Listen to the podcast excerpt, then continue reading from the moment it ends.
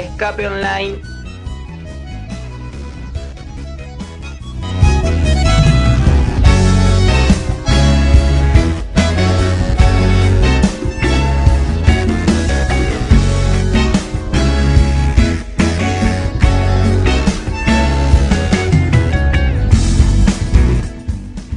Buenas, buenas, ¿cómo están del otro lado gente? Estamos en una nueva emisión más corta de lo común de Escape Online, por acá por Radio Conexión Latam para todos ustedes. Hoy tuvimos unos pequeños problemas técnicos, así que vamos a tener 30 minutos de programa acá con la compañera Natalia Durán Fonseca. Nati, buenas noches. Hola, buenas noches. Podemos decir que es una emisión express del programa de hoy. Así que, como buenas periodistas, corto, claro, conciso, vamos a traerle hoy las noticias del mundo, ¿no, Joaquín?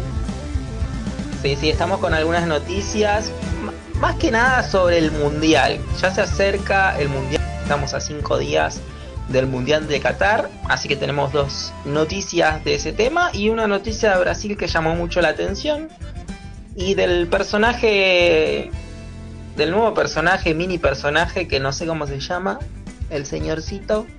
Señorcito Hashbula te estás refiriendo.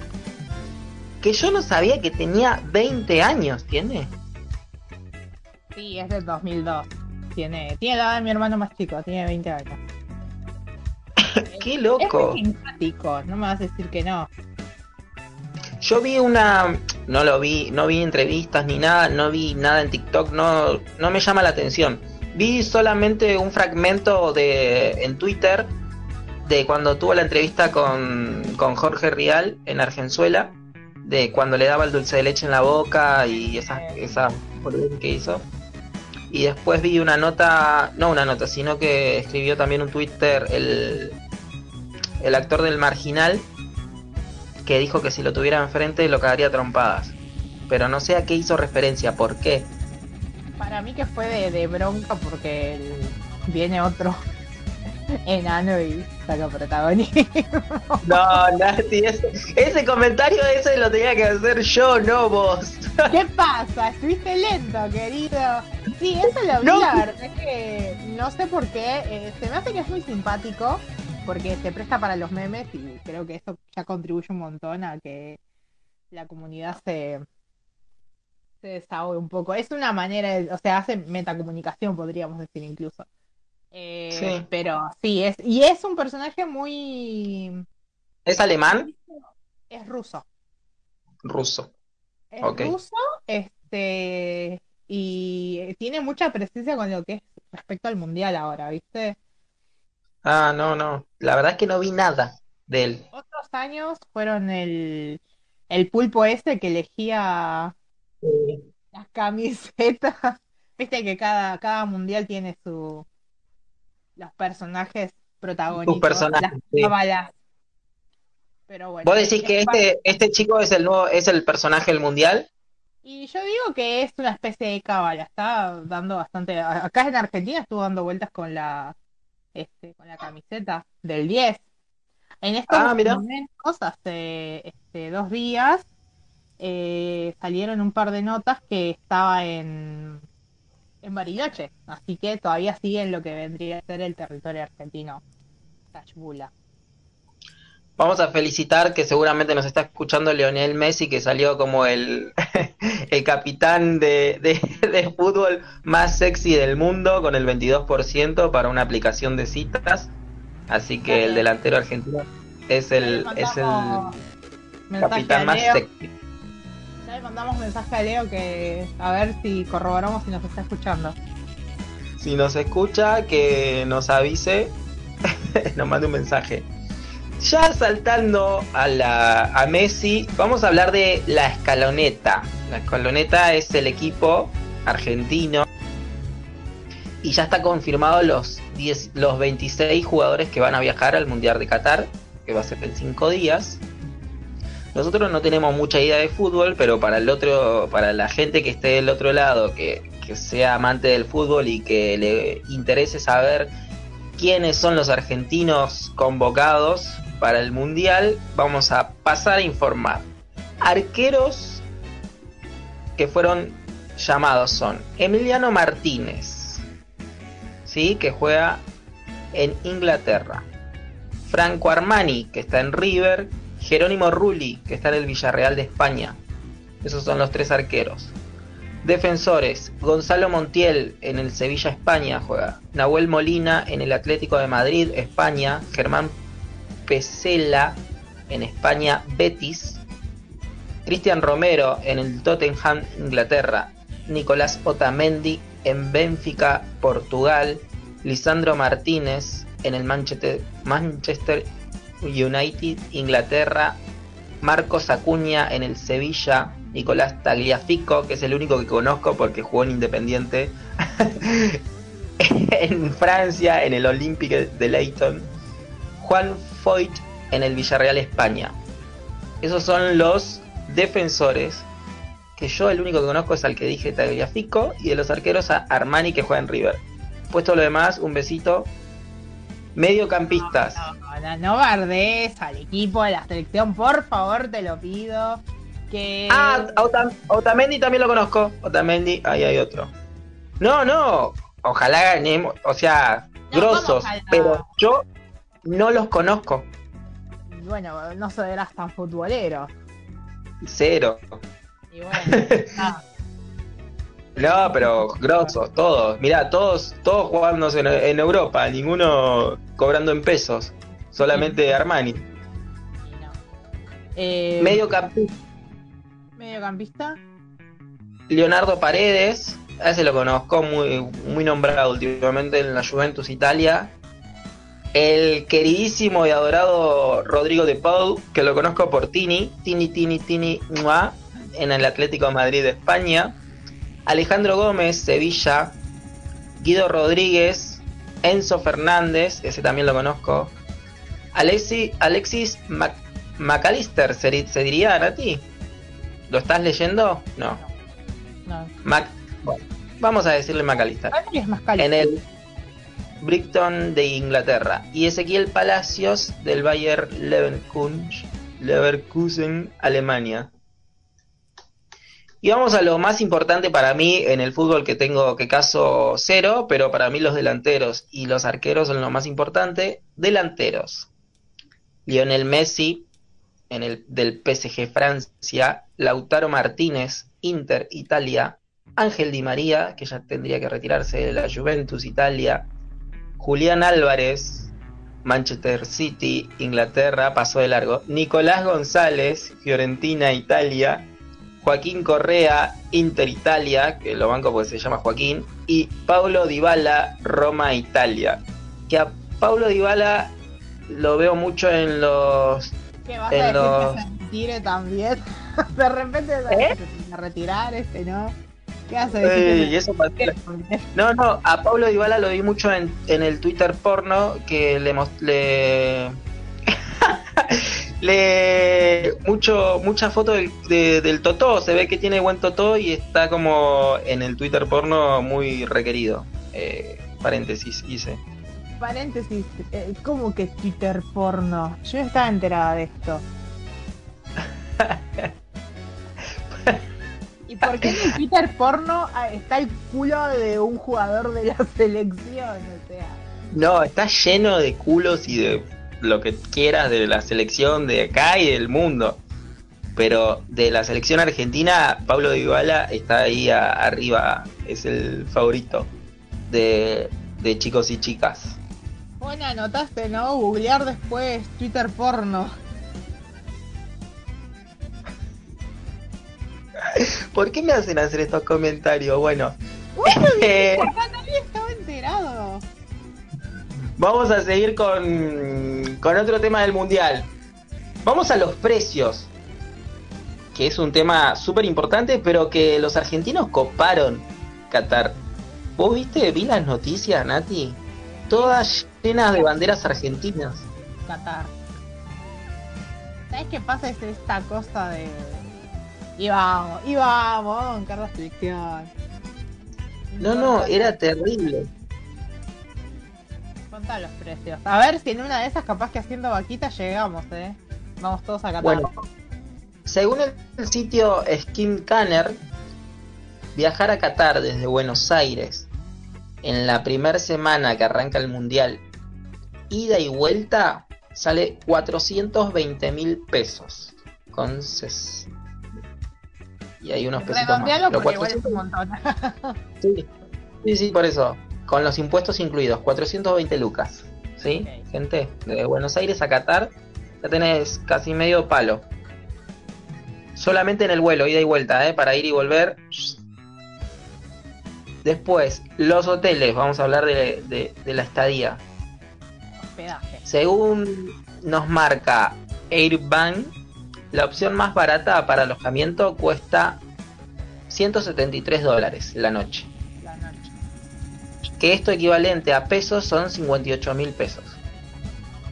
Por noche por noche 58 lucas. No dice qué tipo de hotel es, tipo las estrellas y eso no, no. Yo creo que si, lo dice la marca es...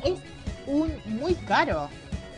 No creo que tenga tipo debe ser no sé un descampado lo más barato. Porque es, es una zona re cara.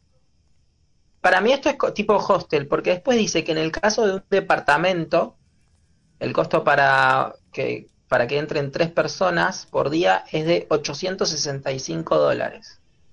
Que esto equivale a 291 mil pesos por noche. Bueno, no me un departamento para tres personas. Un montón. También puede pasar que los, eh, los ciudadanos, eh, creo que se le dice cataraíes, cataríes, cataríes. Los ciudadanos cataríes pueden hospedar a los hinchas de forma gratuita o cobrándole algo, lo que ellos crean que le tienen que cobrar, en el programa, eh, en el llamado, en el conocido programa Host AFAM, que no sé qué es, casa para el fanático, hospedaje para el eh, fanático. Este, ese quizás sea ahora, lo están haciendo justamente por el mundial, pero conozco gente que eh, suele viajar mucho y hay muchas aplicaciones, sobre todo en Europa y en lo que es la parte de Turquía, Medio Oriente y demás, que eh, son aplicaciones en las que vos podés como es como un Tinder para turistas y gente que tiene casa. Entonces vos vas, pones tus datos, dónde vas a estar, cuánto tiempo vas a estar y algunas pareja o lo que sea eh, o familia te, te, pone como que hace match con vos y es bueno, vos podés hospedarte acá ese tiempo que pusiste en la aplicación. Y conozco gente ¿Pero qué tenés que tener sexo? No, boludo, es para hospedaje. Oh, perdón, es para hospedaje. Ah, como dijiste tipo Tinder y Tinder es de citas. Pero citas y citas y sexo hay un tramo entre los dos conceptos. Diferenciemos primero, ¿no? Y después dije que tiene la misma dinámica de Tinder, pero no es un Tinder, es para gente que busca hospedaje y gente que brinda hospedaje, que reside en ese lugar.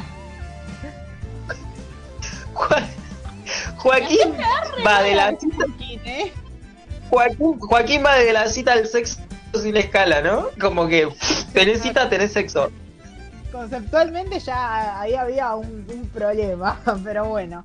Eh, así que nada, la aplicación de Está bueno, es como. Es como lo que nos contó la compañera Micaela cuando la entrevistamos, que está en Brasil ahí recorriendo, un beso para Mica, que dijo que en Facebook hay una, y también hay una aplicación, una página, no sé qué, que puedes pedir hospedaje a cambio de trabajo. Eh, así que, que está bueno. Bueno, vamos a pasar a las entradas. Que muy importante. las entradas más baratas de los partidos de la primera fase, que son los de la categoría 3, se obtienen de forma oficial a 69 dólares. 69 dólares son 23.253 pesos. O sea, para ir a ver un partido, los primeros partidos, 23 lucas. Claro, después eso aumenta, ¿no? ¿Eh? Yo no tengo idea, por eso te pregunto. Esto después aumenta. Ah, estos son los partidos ahora, me parece que son los de mm, los que juegan, ¿cómo se llama? Como todos antes del mundial. Porque después dice que los no, no, no. los que se están los que se empiezan a jugar ahora. Porque después dice, en la fase de grupos, la categoría más económica sale 225 dólares, que son 75 lucas. Claro, ahí eso es lo que te preguntaba, pues aumenta el precio. Sí. Así que gente, la gente que está allá fue bastante, tiene que haber ido bastante preparada, la verdad, económicamente. No es el bueno, vamos y vemos qué onda. Yo para ahí tengo que trabajar tres años más o menos, sin gastar un peso. Él lo dijo en El secreto de sus ojos. El hombre puede cambiar muchas cosas menos la pasión y la realidad es que el argentino es muy apasionado por el fútbol. re, re contra. El primer mundial, después la muerte de Maradona, este Messi ya está en una edad, son todos jugadores grandes. Yo no soy muy futbolera, pero respeto mucho la cuestión de la pasión, de la pasión por el fútbol y admiro mucho a la gente que, lleva eso porque por fuera de todo es una vivencia que no se la van a olvidar nunca. Después verán cómo pagan, pero esa cuestión de la pasión y de ir y estar todo con esa energía. De hecho, acá pasa la gente que se queda. Tiene esa energía, esa energía de, mundial. Y tanta energía, vamos a hilar los temas.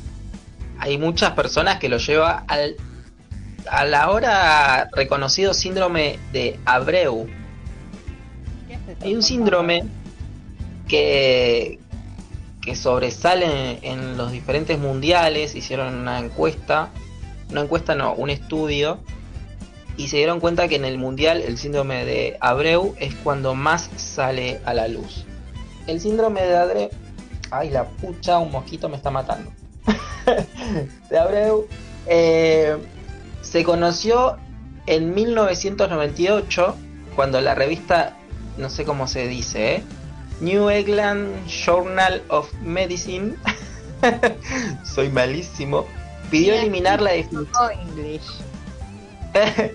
pidió que se elimine la definición por penales en los mundiales, ya que un reconocido cardiólogo llamado Jorge Tartaglioni dijo que hay una relación entre, entre el cerebro y el corazón que en los mundiales desencadena este síndrome.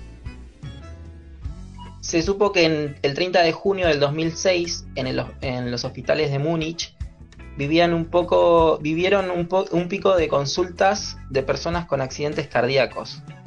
Esto quedaba a 600 kilómetros en el Estadio Olímpico de Berlín y el Cuchu Cambiazo se paraba frente al James Lamen y se disponía justo a patear el último penal de los cuartos de finales del Mundial, que le dio a Alemania el pase a la semifinal ese día, esa noche, después de ese penal, ¡pum! Pico de consulta de personas con accidentes cardíacos.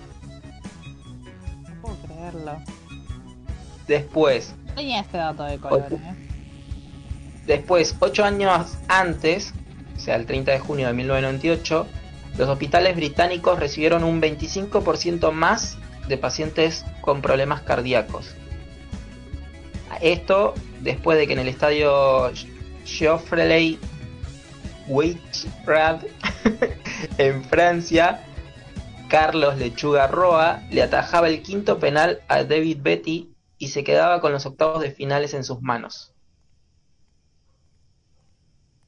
Después, mirá, es todo posta todo lo que fueron descubriendo. El 2 de junio del 2010, una mujer de 39 años fue internada con un infarto agudo de miocardio en una clínica de Montevideo en Uruguay, que fue cuando justo el loco, eh, el arquero de Ghana, le daba a Uruguay el pase a la semifinal.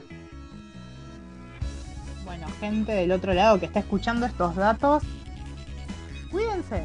Es lo único que le vamos a decir. Los fanáticos, yo por suerte no me va a dar ningún infarto. Em, pero los fanáticos del fútbol tengan cuidado ahí los partidos los más importantes, tranquilos, no se pongan nerviosos. Después, Nati, ¿viste lo que pasó en Brasil? Me comentaste algo, pero lo vi y creo que mi pregunta, mi mensaje fue un qué, porque era mucha información en el, ese epígrafe y me quedé como, ¿qué pasó? Contame un poquito, a ver, así también la audiencia se va enterando. Para, Ya te lo digo porque yo lo leí y dije, ah, esto es verdad. Esto es real. Bueno, condenaron yo. a una condenaron a una mujer a 50 años de prisión. Esta mujer es una exdiputada brasileña que adoptó a un nene cuando tenía 15 años. Después se casó ese nene y después lo asesinó. Vamos a contar bien. Sí, por favor. Es mucha información para tres oraciones. Esta exdiputada federal brasileña, que se llama Flordelis dos Santos, fue condenada el domingo pasado a 50 años de prisión por el asesinato de su esposo en 2019. Esta noticia fue confirmada por el Tribunal de Río de Janeiro, donde fue juzgada desde el 7 de noviembre pasado. La justicia detalló que Dos Santos recibió una condena de 50 años y 28 días en régimen inicialmente cerrado, o sea que desde eh, ahora en un principio no puede eh, apelar ni nada, Son, tiene que cumplir los 50 años, ¿sí? Más adelante no se sabe, pero ahora inicialmente es un caso cerrado y tiene que cumplir eso. Fue por, condenada por homicidio triplemente calificado consumado. La ex, la ex legisladora tiene 61 años y se encontraba presa desde agosto del año pasado, acusada por el crimen de su marido. Ella perdió los fueros legislativos al ser destituida por el por la Suprema Corte en el 2018 por el Partido Social Democrático. Su esposo era pastor Anderson Do Carmo, que fue asesinado el 15 de junio del 2019 de 30 balazos. Esto pasó en el garage de su casa. Y ella lo había adoptado cuando él tenía 15 años. Bueno. Eso fue lo más llamativo. Claro, eh, hay un montón de cosas. Yo no sé cómo funciona el sistema de adopciones en, en Brasil. Sé que acá es bastante complejo. eh, no es la primera vez igualmente que pasa esto de adopto a un, una joven y luego tengo una relación amorosa. se ve un montón.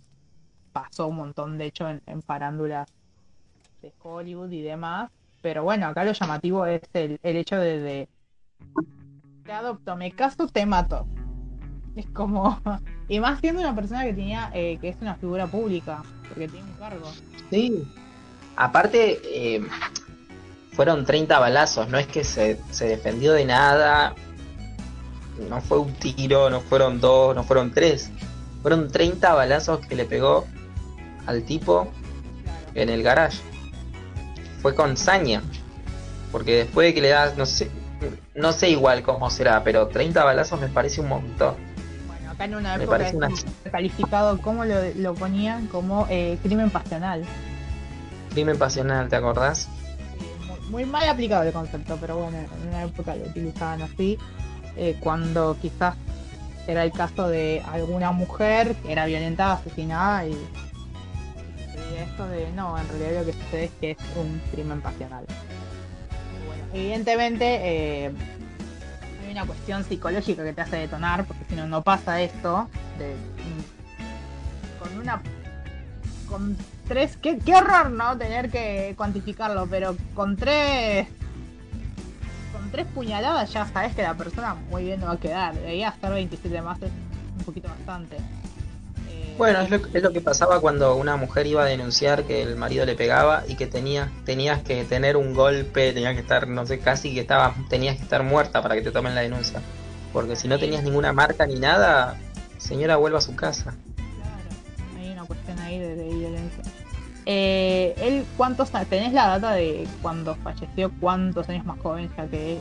Ya, No, no, sabes que no, no tengo esa data. Estaba pensando eso. Porque ni siquiera dice cuándo lo adoptó, como para sacar cuentas. No, no, dijo que lo decía, Dejemos- decía que lo adoptó cuando tenía 15 años y que lo mató en el 2018, pero nada, en el 2019 nada más. Bueno, eh, dejemos, recalquemos la información. No es que adoptaron a un chico de 15 y se casaron, sino que lo adoptaron cuando tenía 15. Posteriormente eh, se casaron y posteriormente ocurrió el, el asesinato. Sí, sí. bajaste un toque con esta noticia, ¿eh? Venía re arriba con el mundial. yo voy a aclarar, no sé si vos, Nati, porque yo agarré el programa empezado el lunes pasado, yo me sentía muy mal, estaba muy mal, estaba con fiebre, la garganta me estaba matando, así que la tuve que dejar a mi compañera Nati a cargo del programa, que sumó a dos, dos chicos, dos compañeros, así que les mando un abrazo y muchas gracias por hacerle el aguante a, a Nati, que sé que uno está escuchando. Desde mi perspectiva, es, eh, me dejaron sola gente, no mentira. me dejaron sola. No, sí, la verdad que sí, a los chicos de nuevo, eh, nuevamente muchas gracias. Al invitado también, que la verdad que se copó. Saqué todo de la galera. Hoy no tuve la oportunidad de hacerlo, la verdad que fue un día así que medio que esto también salió así, pero bueno, comimos media hora del programa, esta fue una misión express. Sí, yo la verdad me sentía muy mal. Ahí saben del otro lado y acá los chicos saben que yo he querido hacer hasta el programa solo también o, no me importaba nada, pero esta vez la verdad es que me sentía muy mal, no podía, no tenía fuerzas, no tenía ganas. Los escuché un poco así por partes. Eh, iba haciendo comentarios y escuché a Inati que me dijo que me aclaró algo que yo no había escuchado, así que estaba atento al programa, pero se me pasaban algunas cosas. Eh, pero no, dije, no quería dejar pasar que nada, felicitarla a la compañera de que se hizo cargo y, agradecerle a los chicos que, le hicieron el aguante. Yo me parece que estuve mal, que me sentí mal, porque voy a contarles a la audiencia, el día sábado, el pasado sábado, sí, el pasado sábado, ¿no? Este que pasó, no, el otro. fue la marcha fue la marcha del orgullo gay acá de la comunidad LGBTQ acá en Buenos Aires y yo fui. Estuve presente en esa marcha. Eh, fui desde las 3 de la tarde a las 7 de la noche. No, mentira. No voy a mentir. desde las 3 de la tarde a las 3 de la mañana estuve. Viste joda. Fueron 12 horas ininterrumpidas de alcohol no, bueno, no 13, sí, 13 horas de alcohol, pero en, eh, primero fue en medidas chiquitas y después en medidas eh, más abundantes. ¿Esa es la, cobertura responsable que estás queriendo transmitir? No, no. vamos a decir la verdad. De las 3 de la tarde a las 7 de la tarde fui porque yo estoy haciendo, este, como saben, estoy en la facultad, estoy haciendo un tengo que hacer una producción documental en donde voy a hablar de las trabajadoras sexuales, ¿sí? Porque me quedó copada la, la entrevista que tuvimos con Yokari alguna vez. Entonces fui, cubrí el evento, fotos, videos, testimonios. Georgina Orellana es una representante fundamental de este movimiento, tuve la palabra de ella. Bueno, hasta las 7 de la tarde fui un estudiante trabajador que fue a cubrir el, el evento. Desde las 7 de la tarde hasta las 3 de la mañana fui un fiestero más del lugar. Arriba de la carroza, tomando, bailando y cantando, y eso puede ser que me haya producido la fiebre. Salí en las noticias, me mandaron un clip que salí en las noticias en un canal de televisión. ¿Saliste bien o saliste descocado? No, salió, salió la pelada que tengo acá, que Ah. Yo estoy medio peladito en el medio. Me salió la pelada. Te, reconoció por la pelada. Me quise matar. No, porque al principio estaba medio de costado porque estaba tomando una. Se me, encima se me ve re borracho porque se me ve con la lata de cerveza en la tele. Ahí clavándome una, una birra. Cuando se la paso a una de las chicas, estoy medio de costado. Después me pongo de frente y encima a lo último del clip salgo como bailando, cuarteto, en que tengo que estar en pedo para bailar cuarteto porque no me gusta. decir esto. Recuerden, queridos oyentes, que Joaquín ha declarado en algún momento que odia a los cordobeses y que odia el cuarteto y que odia el Fernet. Así que. No, no tomes Fernet igual. Fernet no tomes, estaba tomando cerveza. yo tenía que aclararlo porque no puedo creer que el Fernet. No, pero lo dije, lo dije por eso. Estaba bailando cuarteto, que odio el cuarteto, así que tengo que estar en pedo para bailar cuarteto. Así que claramente estaba en pedo cuando en el clip de, del noticiero yo Yo creo que en realidad el cuarteto te gusta, pero te haces el, ay, no, a mí no me gusta, y de manera inconsciente lo bailaste, porque si no, no lo bailaría. no, te, no te voy a negar, me divierte cuando estoy en pedo y lo, lo bailo, lo bailo. Tenemos, ya llegó Manfer, vamos a preguntarle a ella que ella seguro nos va a decir la posta. ¿Qué cosa? Hola compañera Manfer. Siempre tengo ahí la M que, me, que la agrego. Manfer. No se escucha Manfer.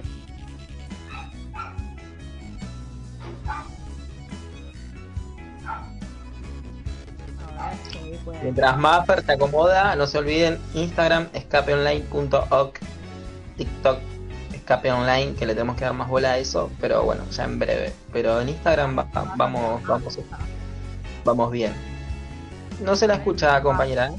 No, todavía no se la escucha más a Maffer. No, no, terapiando. Queremos saber también el tema que van a tocar hoy quizás habla de negaciones que salen con el alcohol y justo te, dan el clavo, Joaquín. Pues, yo tenía el tema de Maffer, ya te, ya te lo ya te lo digo, ya te lo digo. a mí me encanta que me lo diga y un tono de voz muy lindo. Pero está, está complicada, pero hoy tenemos problemas técnicos, muchachos. ¿La dejo a ella que lo diga? Yo quiero que le diga a ella, pero bueno. Ya, ya Manfer, ¿está? No, sabe qué le pasa, dice Manfer. Yo estoy en eh, lenguaje de señas. bueno, cuando Manfer... Vamos a, hacerle la, vamos a hacerle el aguante ahí si Jonah la puede ayudar porque no, no está pudiendo, no se la escucha. Dice que salga y vuelve a entrar.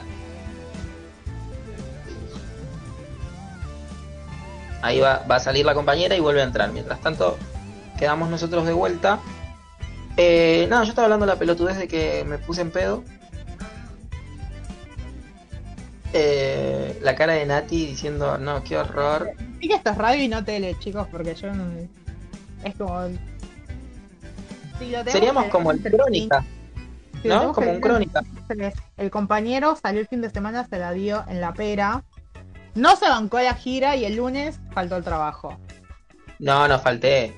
Al trabajo de la radio. Ah, ah, ah. Ah, ah, ah, ah. ah.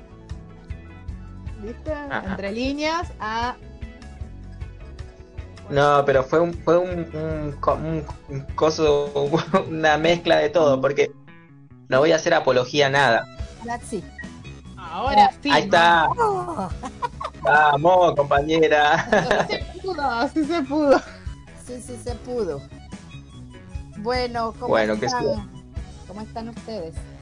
Acá retomando, Joaquín retomando, que la semana pasada me dejó solita y ya nos contó por qué. Ah, ya escuché una parte, sí, es verdad. Bueno, hoy vamos a tener una doctora, bueno, ella es médico cirujano, pero se especializó, es mexicana, se especializó en medicina natural. Entonces trata específicamente enfermedades degenerativas del sistema nervioso central, pero ha tenido mucho éxito tratando cualquier tipo de enfermedades. Entonces vamos a estar hablando de lo importante que es cuidar este vehículo que nos transporta por la vida. ¿Ok? Qué lindo tema, qué buen tema. Justamente estamos hablando de esto de los infartos de mundial y todo lo demás, así que gente, quédense, porque son datazos Ah, bueno, Hablamos, está. está la Hablamos del síndrome. Linda López. ¿Cómo está, doctora? ¿Cómo le va? Hola, muy bien. ¿Cómo están ustedes? Todavía no comenzamos. Ellos están cerrando su programa y comenzamos nosotros, ¿ok? Solo que nos, están dando una colita. Excelente, excelente. Me parece bien y un gusto conocerlos. Ok. Gracias, Linda, igualmente. Bueno. Bueno, Cerramos con Escape Online, los dejamos de la mano de Terapeando con la compañera Manfer, así que buenas noches para todos y hasta el próximo lunes, gente. Nos vemos el próximo lunes. Gracias chicos, nos vemos el otro lunes. Adiós. Chao.